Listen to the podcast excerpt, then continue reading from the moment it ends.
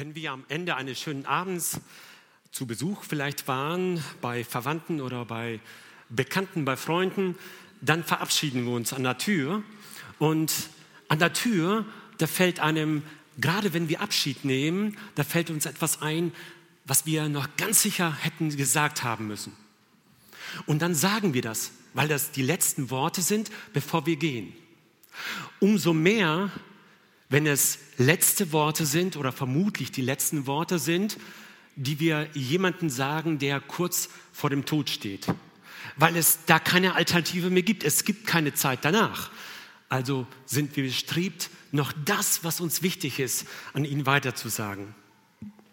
Ähnlich geht es dem Apostel Paulus.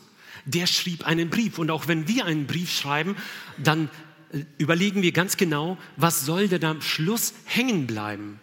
Was wollen wir denn sagen, dass das noch morgen bei dem Adressaten äh, vorstellig ist? Und die Predigtreihe schließt sich heute über den ersten Timotheusbrief. Paulus schreibt diesen Brief an seinen Jünger Timotheus und er fasst am Ende seines Briefes, das sind heute die letzten Worte, die er in dem Brief sagt, fasst er nochmal alles zusammen. Letzte Worte wie ein Testament sind sehr entscheidende Worte. Es muss gesagt werden, was hängen bleiben soll. Paulus tut das auch. Und wenn ja, was sagt er zum Schluss zusammenfassend? Vielleicht drückt er das so oder so ähnlich aus. Die Hauptsache ist, dass die Hauptsache die Hauptsache bleibt.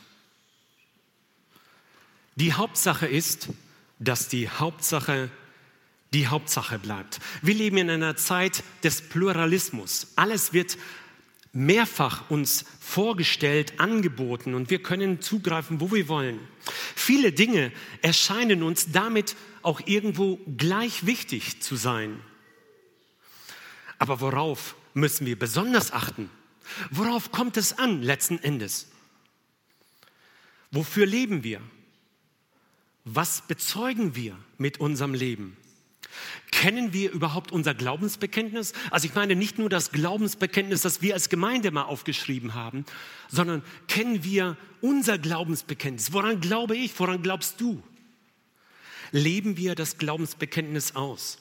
Heinz Weber Senior, ein sehr, sehr ja, mittlerweile älterer Bruder, Gründer der Bibelschule Brake, einer der Mitgründer, der stand einmal hier an dieser Kanzel und sprach auch über ähnliche Dinge. Und er sagte, weil viele Dinge uns gleichgültig erscheinen, werden sie uns gleichgültig. Weil viele Dinge uns gleichgültig erscheinen, werden sie uns gleichgültig. Wir erleben eine Inflation des Gesagten. Was sagt nun Paulus am Ende, wie gesagt, des Briefes? Die Hauptsache ist ja, dass die Hauptsache die Hauptsache bleibt. Er sagt in 1 Timotheus 6, 11 bis 16 zunächst einmal folgende Worte. Aber du, Gottesmensch, fliehe das. Jage aber nach der Gerechtigkeit, der Frömmigkeit, dem Glauben, der Liebe, der Geduld, der Sanftmut. Kämpfe den guten Kampf des Glaubens. Ergreife das ewige Leben, wozu du auch berufen bist und bekannt hast das gute Zeugnis vor vielen Zeugen.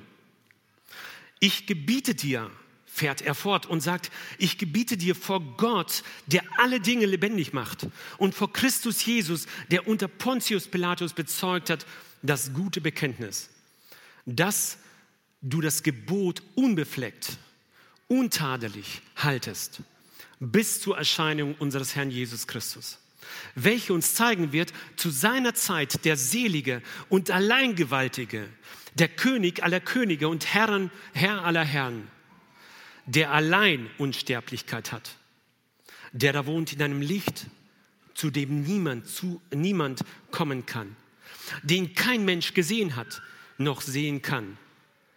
Dem sei Ehre und ewige Macht. Amen, sagt er. Das war jetzt noch nicht mein Amen. Das Thema heute Morgen ist, Hauptsache, die Hauptsache ist, dass die Hauptsache die Hauptsache bleibt oder worauf es letzten Endes ankommt. Der erste Punkt, der richtige Kampf. Es kommt darauf an, den richtigen Kampf zu, äh, zu führen. Und dann sagte er Paulus als erstes, du aber Gottes Mensch, fliehe. Fliehe.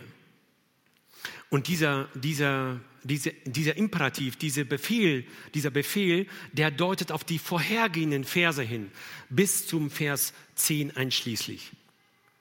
Und er sagt einfach, fliehe, hau ab. Hab damit nichts zu schaffen. Willem Busch erzählt in einer Illustration von einem Bekannten, den er kannte, der den Ersten Weltkrieg also erlebt hat. Und er sagt Folgendes. Als im Ersten Weltkrieg der Gaskrieg begann, bin ich einmal von einer Gaswolke geflohen. Ich hatte keine Gasmaske. Und gerade die Mulde, in der ich lag, wurde mit Gas beschossen. Da bin ich vor dem weißen Tod geflohen. Eine Höhe hinauf. Die tödlichen Schwaden zogen hinter mir her. Oh, wie habe ich die letzte Kraft eingesetzt. Die Hauptsache ist das die Hauptsache, die Hauptsache bleibt. Das können wir uns gut vorstellen, wie der, dieser arme Mensch da davongeflohen ist. Die vorhergehenden Verse nennen uns auch die tödlichen Gaswolken, aber nicht wirklich Gaswolken, sondern die Gefahren in unserem Leben. Und dort heißt es, fliehe die schändlichen Lüste, das leere Schulgezänk, das Wollen, das Reich werden wollen, den Geiz, fliehe das. Und Paulus sagt hier, lieber Timotheus, fliehe das, du Gottesmensch. Was wäre eigentlich geschehen, wenn der Fisch rechtzeitig vom Köder sich abgewandt hätte?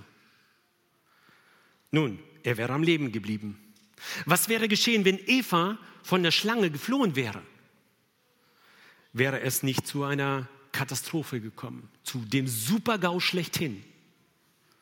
Was wäre, wenn David König David den zweiten Blick auf Bathseba nicht riskiert hätte. Nun, er hätte sich und seiner Familie unheimlich viel Leid erspart. Merken wir, Flucht, Flucht kann eine sehr tapfere Tat sein. Das ist nicht einfach nur abhauen und den Kürzern ziehen oder ein Feigling zu sein. Im Gegenteil, fliehen heißt durchaus eine tapfere Tat vollzogen zu haben. Paulus sagt, fliehe, das ist ganz wichtig. Das ist eine der Hauptsachen, auf die er zu sprechen kommt. Zweitens sagt er, jage nach. Okay, plötzlich eben sollten wir fliehen, jetzt sollen wir nachjagen. Das Gegenteil scheinbar. Wie denn jetzt? Was sollen wir denn tun? Nun, ich glaube, beides zu seiner Zeit. Es kommt auf beides an. Es gibt Situationen im Leben, da musst du einfach abhauen wie damals Josef. Hau ab, egal was es kostet, damit du deine Seele gewinnst. Es gibt aber Situationen, wo es heißt, jage nach, bleib dran. Und das sagt Paulus hier ganz unmissverständlich. Und er wendet hier eine Illustration aus der Welt des Sports an. Paulus schreibt ja an den Timotheus, der wahrscheinlich ältester in Ephesus war, Kleinasien, an der heutigen Türkei, also unten an der Ägäis gelegen und das war äh, dieser ganze Bereich war sehr hellenistisch geprägt, also griechisch geprägt. Und diese Leute, äh, auch vor allen Dingen äh, Timotheus, der wusste ganz genau, was für ein Bild Paulus vor Augen hatte. Er hatte die Bild des Sports gewählt und jeder konnte damit was anfangen. Ein Sportler, der am Anfang beim Start steht, der hat volle Konzentration auf das Ziel. Er behält das Ziel fest im Blick und äh, äh, er richtet seinen Blick auf die Hauptsache aus. Der Sportler, man könnte manchmal einen Sportler fast anticken und er würde es nicht merken. Der, ist, der steht wie in Trance. Er ist gar nicht mehr da, er ist nicht ansprechbar. Er hat nur noch das Ziel, das Ziel vor Augen. Und da zieht er mit voller Kraft durch. Ich komme nachher nochmal auf, auf zwei ganz besondere Sportler zu sprechen die Hauptsache, dass wir nachjagen, dass wir durchziehen. Nun, was sagt er denn hier? Was sollen wir tun? Jage aber nach der Gerechtigkeit. Nun, Gerechtigkeit wird uns, wir sind ja alles andere als gerecht, Gerechtigkeit wird uns von Christus zuerkannt. Wenn wir Kinder Gottes werden, dann geschieht es aus Gnade. Warum sollen wir denn dann noch nach der Gerechtigkeit jagen? Wir haben es doch schon. Wenn wir etwas haben, brauche ich es doch nicht zu verfolgen, oder? Nun, merken wir, Gerechtigkeit ist ein Wesensmerkmal Gottes. Und wo wollen wir hin? Wir wollen in den Himmel zu Gott. Folglich, logischerweise müssen wir trainieren, müssen wir uns das aneignen. Wir müssen schon mal vorüben, dass wir auch gerecht versuchen zu leben. Wir werden es nie sein, aber wir müssen versuchen, gerecht zu sein, zu leben. Und außerdem ist Gerechtigkeit nicht nur ein Wesensmerkmal Gottes, sondern es ist auch ein Wesensmerkmal der zukünftigen Welt überhaupt. Und wir wollen ja in die zukünftige Welt zu unserem Herrn. Deshalb sollen wir uns darauf fokussieren. 2. Petrus 3, Vers 13 heißt es, wir warten aber auf einen neuen Himmel und eine neue Erde nach seiner Verheißung, in der Gerechtigkeit wohnt. Liebe Freunde, wir sind in einer Welt, die absolut ungerecht ist. Absolut ungerecht. Aber wir wollen dahin, wo Gerechtigkeit wohnt und wo Gerechtigkeit sein wird. Und deshalb müssen wir trainieren. Wir müssen uns darauf vorbereiten. Darauf kommt es an. Die Hauptsache ist, dass die Hauptsache die Hauptsache bleibt. Dann heißt das, jage nach der Frömmigkeit. Nun, was ist denn Frömmigkeit? Frömmigkeit, so habe ich es für mich einmal definiert, ist eine Art und Weise unserer Beziehung zu unserem Herrn. Wie wir mit Gott leben. Das, was er uns sagt, was wir ihm sagen wie der Austausch geschieht. Frömmigkeit ist also etwas, was unser ganzes Leben betrifft, unseren ganzen Lifestyle, was wir sind, was wir haben, was wir meinen zu sein, das betrifft unsere Frömmigkeit. Bist du fromm? Und in 1 Timotheus 6, Vers 5, da sagt Paulus, gerade kurz davor, ein paar Verse davor, sagt er, pass mal auf, Frömmigkeit ist kein Gewerbe. Manche meinen das, dass es Eigenleistung wäre. Ich könnte etwas beitragen, dass ich frommer werde. Nein, sagt Paulus, Frömmigkeit ist kein Gewerbe. Das ist ganz wichtig. Jage nach der Frömmigkeit, jage nach dem Glauben. Nun, der Glaube, der Glaube ist die Eintrittskarte zur neuen Welt. Oder habe ich mich da vertan? Ne, ich glaube schon. Der Glaube ist die Eintrittskarte zur neuen Welt. Denn es heißt in 1 Timotheus, äh, in Hebräer 11, Vers 6, ohne Glauben ist es unmöglich, Gott zu gefallen. Und wenn wir Gott nicht gefallen, werden wir nicht dort sein, wo Gott ist. Also ohne Glauben, du musst schon glauben, dass es einen Gott gibt und dass unser Herr Jesus Christus mir und dir die Vergebung der Schuld anbietet. Anders, ohne diesen Glauben, kommst du nicht durch die Tür, kommst du nicht in den Himmel. Glauben ist die Eintrittskarte zur neuen Welt.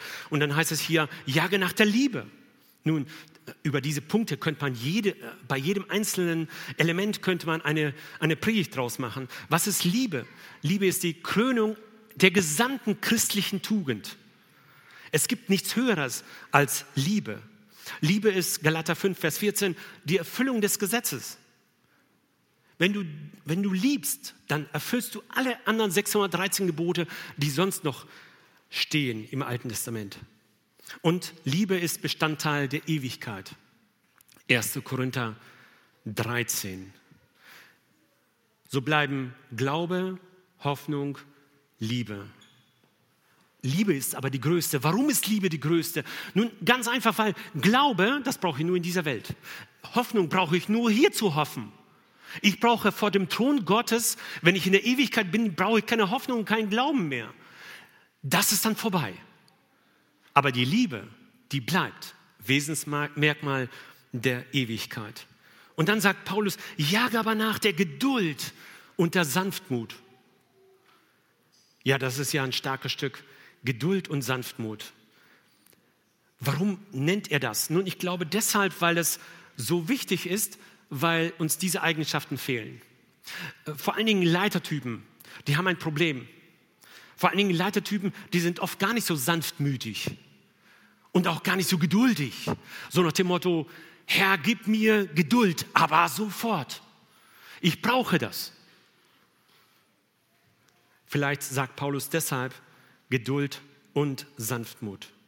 Dann sagt er, kämpfe den guten Kampf des Glaubens. Wir haben es ja eben schon bei der äh, Gratulation gehört. Kämpfe den guten Kampf des Glaubens. Okay. Zuerst sagt er, fliehe. Dann sagt er, jage nach. Und jetzt sagt er, nee, nee, nee, nicht nachjagen, sondern dagegen angehen, kämpfe den guten Kampf des Glaubens. Was denn nun? Nun, wie ich schon sagte, wahrscheinlich alles zu seiner Zeit. Mal solltest du fliehen, mal solltest du nachjagen, mal sollst du ganz stark dabei bleiben, ganz stark dich anstrengen und all deine Ressourcen, deine Kraft, deine Zeit, dein Geld aufwenden.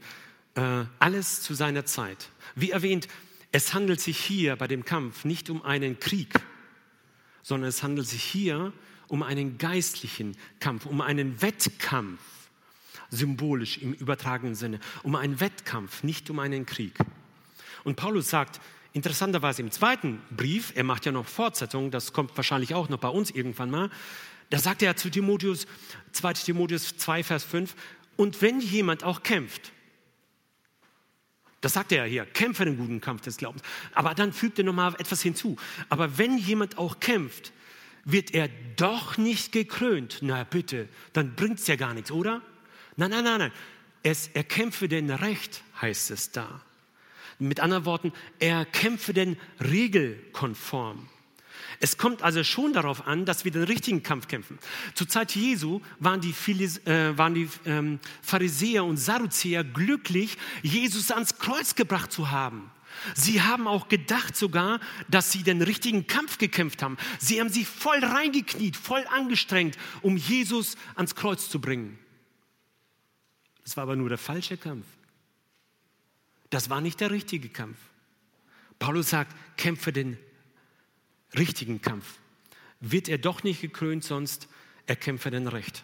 Es kommt also darauf an, dass wir den richtigen Kampf führen.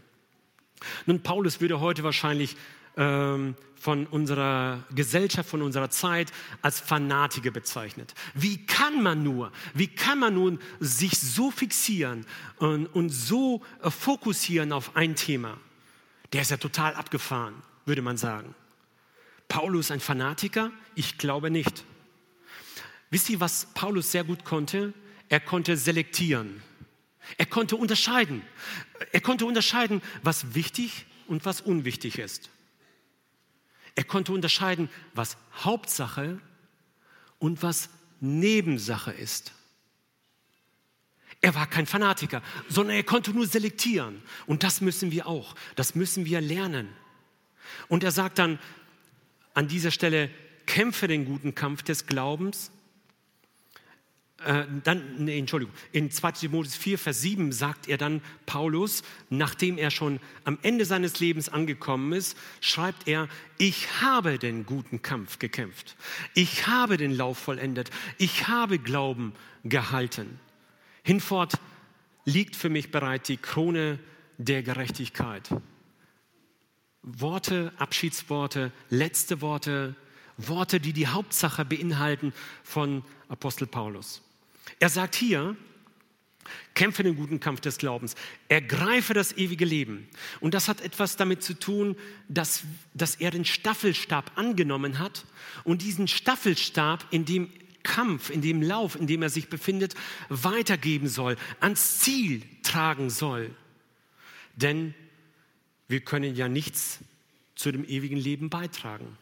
Wir können uns das ewige Leben ja nicht erarbeiten. Es ist ja keine Eigenleistung. Aber Paulus sagt, es ist wichtig, dass du am Ziel anschlägst. Wenn ihr schon mal gesehen habt, Schwimmer, ja, die irgendeine Bahn äh, schwimmen, am Ende, wenn sie am Ende ankommen, dann kommt es darauf an, dass sie schnell andocken, dass sie den Buzzer schnell angeschlagen haben. Da hört die Zeit auf zu laufen. Da sind sie am Ziel. Genau das Bild hat er hier. Er sagt mit anderen Worten, ergreife das ewige Leben, zieh voll durch, damit du am Ende anschlägst. Und dann sagt er, zu der du berufen bist. Ja, zum ewigen Leben ist äh, Timotheus berufen.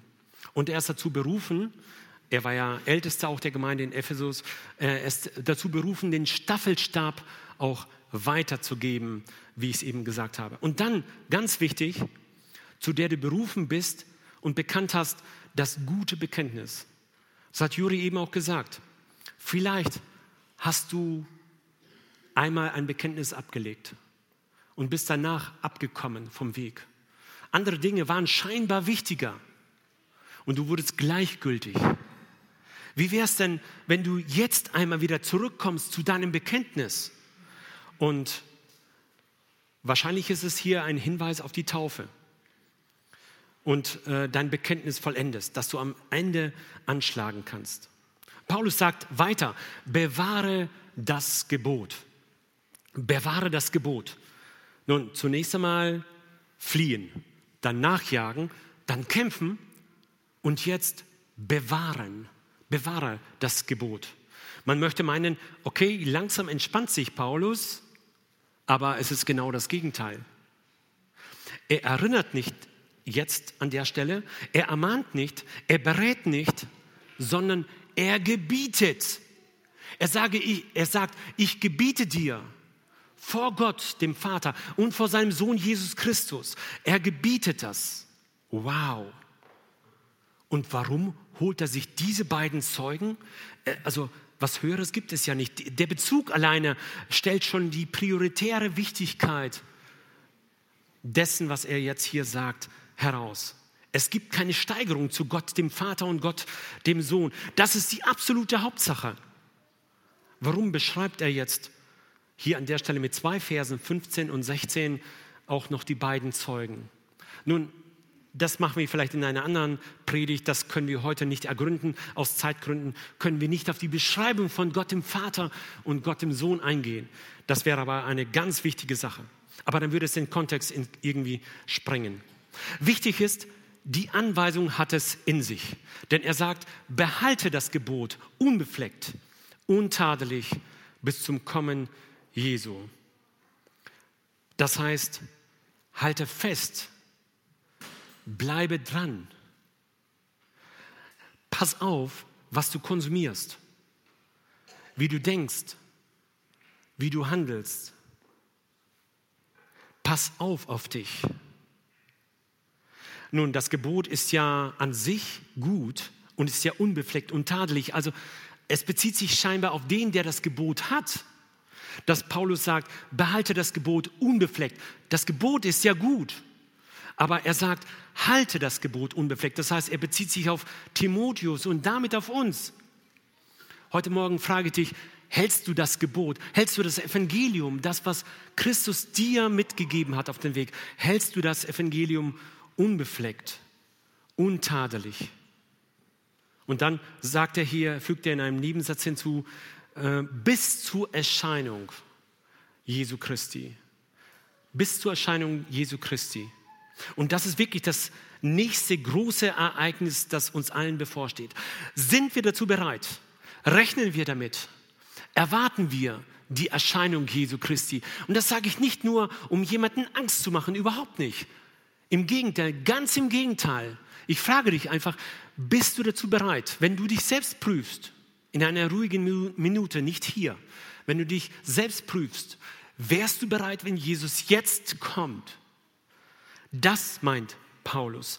Bis zur Erscheinung sollen wir voll durchziehen, äußerste Kraft an, an, äh, an den Tag legen. Das ist ganz wichtig. In den 70er und in den 80er Jahren gab es zwei Ausnahmeläufer, zwei Ausnahmeathleten, zwei super gute Jungs. 400 Meter Hürden sind die beiden gelaufen, dummerweise in einer Kategorie, in, einer, in einem Wettbewerb. Es war der deutsche Harald Schmid, nicht Harald Schmidt, sondern Harald Schmid. Wie gesagt, 70er, 80er Jahre, da war der andere noch in seinen Pampers unterwegs. Also in den 80er Jahren, da war ich so, ja, gerade jugendlich.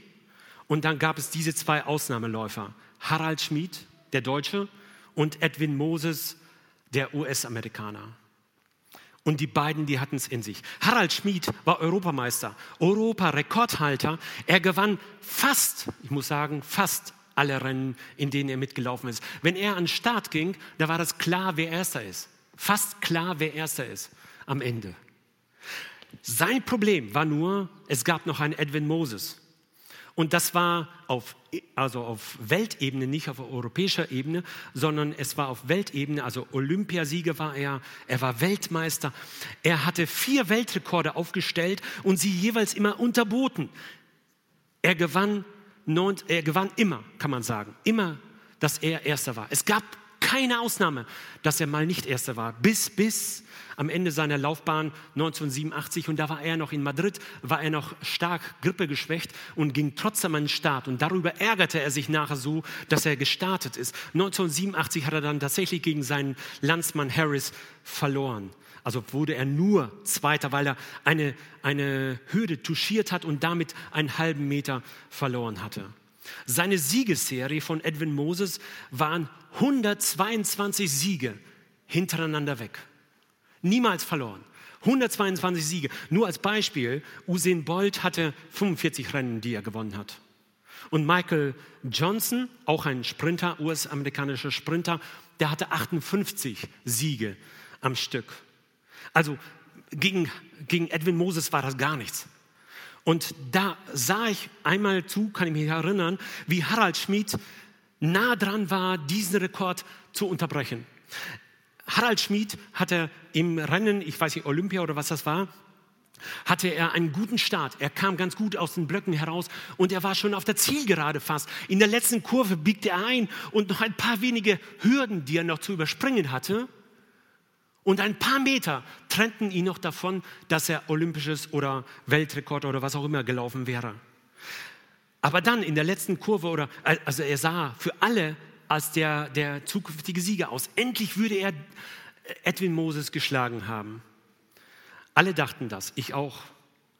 Aber dann kam Edwin Moses auf. Seine Schritte wurden länger und schneller. Wie eine explodierende Maschine ist er dann am Ende quasi noch durchgezogen und das Ergebnis seht ihr hier. Er flog quasi über die Ziellinie und er gewann. Leider nicht äh, Harald Schmid, den ich auch sehr geschätzt habe, sondern Edwin Moses, wo ich wirklich ein Fan von ihm bin. Aber das zeigt, dieser Endspurt, diese unbändige Kraft, die er an den Tag gelegt hat, das zeigt genau das, was Paulus uns hier sagt.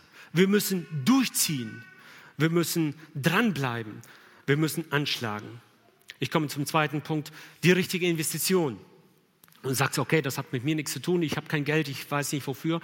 Ähm, also die Investition bezieht sich nicht auf unser Geld, sondern wofür lebe ich, wofür gebe ich, wofür investiere ich meine Ressourcen, was ich habe, auch meine Gesundheit. In 1 Timotheus 6, 17 bis 19 heißt es, den Reichen in dieser Welt, also die es schon sind, nicht die es werden wollen, den Reichen in dieser Welt gebiete, dass sie nicht stolz sein, auch nicht hoffen auf den unsicheren Reichtum, sondern auf Gott, der uns alles reichlich darbietet, es zu genießen. Dass sie Gutes tun, reich werden an guten Werken, gerne geben, behilflich sein, sich selbst einen Schatz sammeln als guten Grund für die Zukunft, damit sie das wahre Leben ergreifen. Nun, sehr aktuelle Themen äh, in Zeiten von Krieg und Terror und Pandemie und Umweltfragen, wo investiere ich mein Geld, mein Kapital? Investiere ich in Gold? Ist ziemlich sicher. Nicht ganz sicher, aber ziemlich sicher. Investiere ich in Betongold, also in Häuser kaufen und dergleichen? Investiere ich in Aktien? Oh, zurzeit vielleicht nicht so guter Ratschlag. Wo investiere ich mein Geld? Und jetzt zeigt Paulus uns hier eine viel bessere Wertanlage. Eine viel bessere Wertanlage als Gold und Aktien. Also einmal zur Erklärung, er spricht nicht zu denen, die reich werden wollen, sondern er spricht zu denen, die bereits reich sind. Und damit spricht er zu uns allen, denn wir sind reich. Wir gehören zu den 5% reichsten in der Welt. Also von 100 sind nur fünf so reich wie du und ich. Und da geht es gar nicht darum, auf, bei den Kleinigkeiten. Es wird immer welche geben, die noch ein bisschen reicher sind. Es gibt immer noch die superreichen Bezos und, äh, und Gates und Musk und so weiter. Die gibt es immer. Aber darauf kommt es überhaupt nicht an. Es kommt darauf an, dass wir reich sind. Hier müssen wir also kein Fingerpointing mehr machen und sagen, der hat mehr. Es wird immer reichere geben. Der erste Punkt, was Paulus dann sagt, investiere richtig, sei nicht hochmütig. A. Sei nicht hochmütig und akzeptiere keine falsche Sicherheit. Wer heute voll auf Aktien gesetzt hat, der sieht vielleicht erstmal gar nicht gut, so gut aus. Es hat den Schein an Sicherheit, aber Inflation und vieles macht das kaputt. William McDonald sagt Folgendes. Geld hat die Tendenz, Flügel zu bekommen. Geld fliegt die einfach so durch die Finger. Irgendwie stimmt das in einer Zeit der Inflation. Also jetzt im September 10 Prozent, davor 8 Prozent. Wir wollen irgendwann mal wieder rund auf 7 oder vielleicht noch weniger. Aber ganz ehrlich, das Geld wird nicht mehr wert. Das Geld, Geld wird weniger. Es zerrinnt uns. Geld hat die Tendenz, Flügel zu bekommen. Und er führt weiter fort, die Schwierigkeit des Reichtums ist, ihn zu besitzen und nicht darauf zu vertrauen. Also die Sicherheit nicht aufs Geld zu setzen. Akzeptiere keine falsche Sicherheit und sei nicht hochmütig, wenn du Geld hast. Sondern Paulus sagt hier, nicht Geld und Reichtum solltest du vertrauen, sondern auf Gott. Er sagt noch, er gibt reichlich, der uns reichlich gibt. Das heißt nicht ausreichend. Reichlich heißt nicht ausreichend. Ausreichend ist vier. Ist gerade mal so, ja, irgendwie mit Hängen und Würgen durchgekommen. Reichlich heißt das Leben und volle Genüge. Johannes 10, Vers 10. Das heißt, mehr geht gar nicht. Reichlich, alles, was du brauchst. Und außerdem, denke doch mal drüber nach, der Reichtum ist doch gar nicht dein. Du verwaltest ihn ja nur. Dass du reich bist, verdankst du auch ihm alleine. Ist uns das klar? Schaut mal, die Gesundheit, die du hast. Vor zwei Jahren hatte ich eine schwere Krankheit. Dass ich wieder gesund geworden bin, wem habe ich das zu verdanken? Also die Gesundheit, die du hast, die hast du doch nicht von dir aus. Gute Gene hast du geerbt? Oh, toller, toller Hecht. Alles gut. Aber eigentlich müsstest du dir darüber im Klaren sein, dass es alles sehr schnell vorbei sein kann. Deine Cleverness, deine Kreativität, die du an den Tag legst, womit du dein Geld verdient hast. Von wem hast du das alles? Und übrigens, dass du hier in Deutschland geboren bist. Ja, wir ja nicht, ich ja auch nicht, aber wir sind hier hingekommen, wir sind Deutschstämmige und somit sind wir in der Heimat angekommen. Aber dass, dass Leute, dass unsere Kinder heute in Deutschland geboren sind, nicht in Mosambik, nicht in Simbabwe, nicht irgendwo anders in einem Entwicklungsland, dass du hier geboren bist, wem hast du dazu verdanken? Als nur Gott. Vielleicht werden wir ein bisschen unsicher in der Gegenwart. Und genau das möchte Paulus vielleicht uns aufzeigen. Und das ist wichtig, dass wir auch heute diese Unsicherheit spüren. Wir können uns eigentlich auf nichts verlassen als auf Gott, der uns reichlich darbietet. Können wir loslassen? Das ist die Frage kannst du loslassen? Ich meine, wenn du dich trennen müsstest von deinem Haus, von deinem Geld, kannst du loslassen. Das ist wichtig, denn sonst setzt du deine Sicherheit ja auf, auf den Reichtum. Dürfen wir überhaupt genießen? Könnte eine weitere Frage sein, die wir uns stellen. Müssen wir nicht dabei ein schlechtes Gewissen haben? Nun, ich glaube nicht, überhaupt nicht. Überhaupt nicht, denn Paulus sagt hier, nein, Gott äh, reicht es uns reichlich da. Wir bekommen alles, was wir brauchen. Von Gott bekommen wir alles, was wir brauchen. Wir brauchen kein schlechtes Gewissen haben, wenn wir etwas genießen und ja, wenn wir etwas erleben. Nein, die Aussage hier ist doch ein ganz, eine ganz andere. Und zwar im nächsten Vers wird es sehr, sehr deutlich. Es bedeutet, setze dein Vermögen ein. Wenn du etwas hast, lass dein Geld arbeiten. Vertraue nicht auf Reichtum, sondern vertraue auf Gott der uns reichlich gibt. Und damit komme ich zum nächsten Punkt. Lass dein Geld arbeiten. Lass dein Geld arbeiten. Geld habe ich in Gänsefüßchen gesetzt. Es ist nicht Geld alleine. Lass dein, deine Gesundheit, deine Zeit, alles, was dich ausmacht, was du hast, lass das arbeiten, investiere das. Das geht ja darum, Paulus sagt ja uns, investiere in das Reich Gottes. Setze deine Ressourcen, deine Gesundheit für andere ein. Die Erntedankfestspende. Ich war letztes Mal so überrascht, als wir gehört haben, 34.000 und noch ein paar zerquetschte sind da zusammengekommen. Wahnsinn. Heute schrieb Arthur 41.391 und ich habe mich eben nochmal rückversichert, ganz wichtig, da heißt es hinterm Komma 09. 9 Cent sind auch noch zusammengekommen. Warum haben wir immer den Klingelbeutel hier? Warum sammeln wir immer die Spende? Nun, ich kann es euch sagen, weil wir möchten, dass auch Kinder sich beteiligen, dass auch jeder, auch wenn es eine kleine Spende nur ist, dass ein jeder die Möglichkeit hat zu geben. Jesus sitzt einmal am Opferkasten und da sind Reiche, die legen viel ein. Das Geld klingt richtig schwer und alle Foku, alle Fernsehkameras der damaligen Zeit, wenn es die gäbe, sind auf sie gerichtet, auf die Reichen und sie schmeißen da was rein. Übrigens, vorher lief meistens ein Herold voraus und hat die Wohltaten diesesjenigen, des, des Reichen, proklamiert, was er für gute Sachen tut. Und er läuft vorher. Und dann kommt auf einmal eine Witwe an die Reihe und sie legt auch eine Kleinigkeit ein. Zwei Schärflein, wir würden sagen zwei Cent.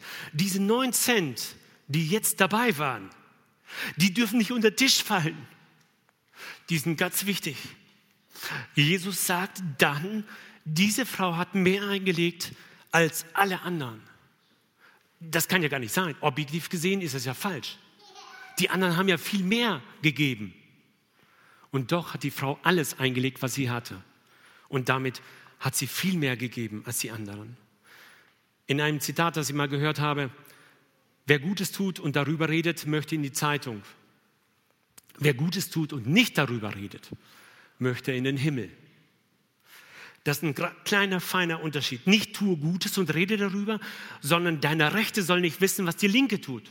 Und wenn du etwas gibst, dann gib es, was, gib, was du kannst und gib es freiwillig. Und hier heißt es, äh, Paulus sagt, werdet reich an guten Werken. Das ist das, was wir investieren können. Werdet reich an guten Werken. Das heißt, Setze deine Kraft, deine Gesundheit voll ein. Wirf sie in die Waagschale. Denn Glaube ohne Werke hat ja keine Auswirkung und damit ist er tot.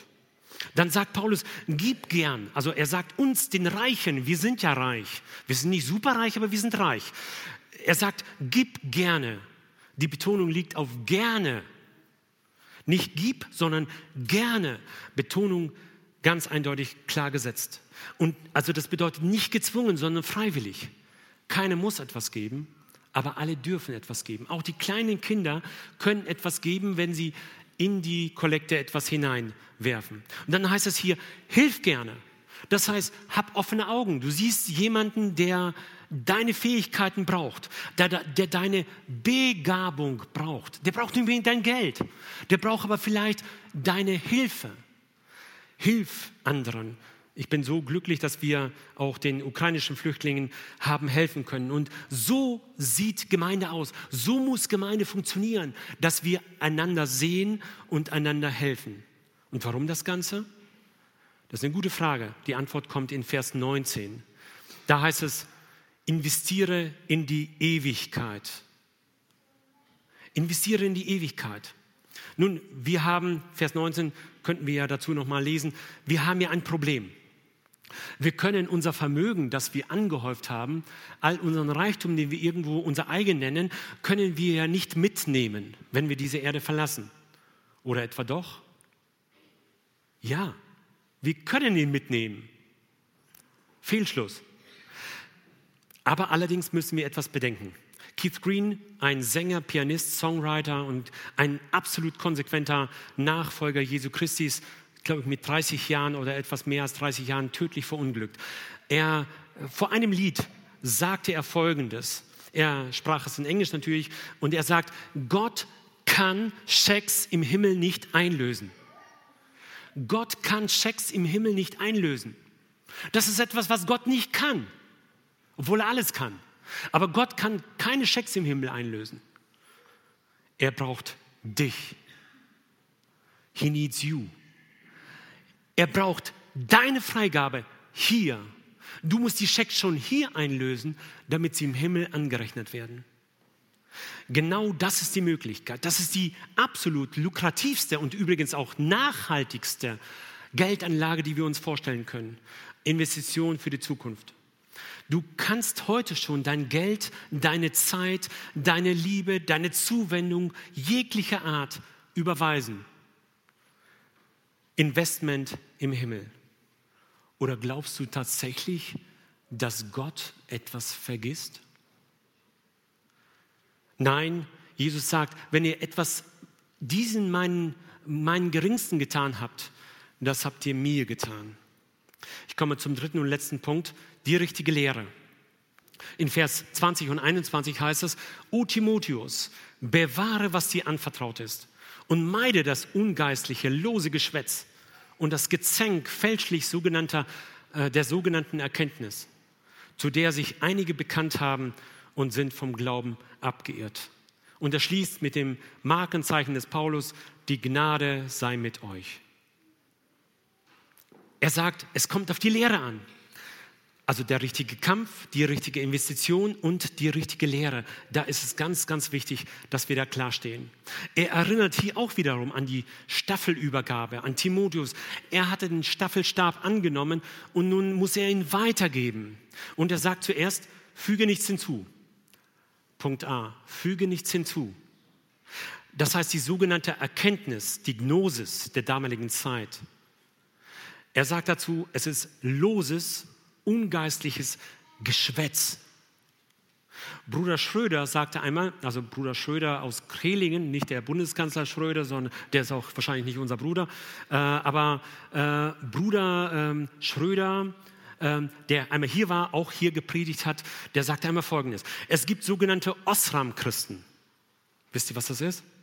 Das sind die, die immer eine neue Erleuchtung haben. Die haben immer was Neues auf Lager. Und das Neue zählt auch nur. Und je neuer, umso besser. Ich muss euch enttäuschen. Der Prediger sagt, es geschieht nichts Neues unter der Sonne.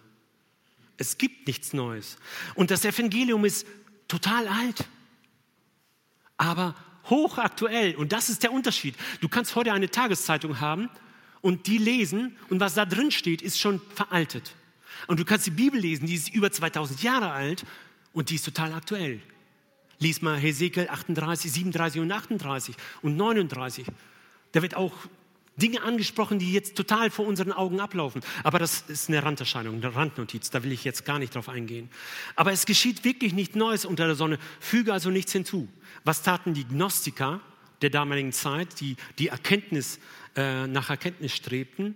Die sagten, es gibt einen Zirkel von begabten Leuten, äh, wo man in bestimmte Geheimnisse eingeführt wird und diese erkennen kann.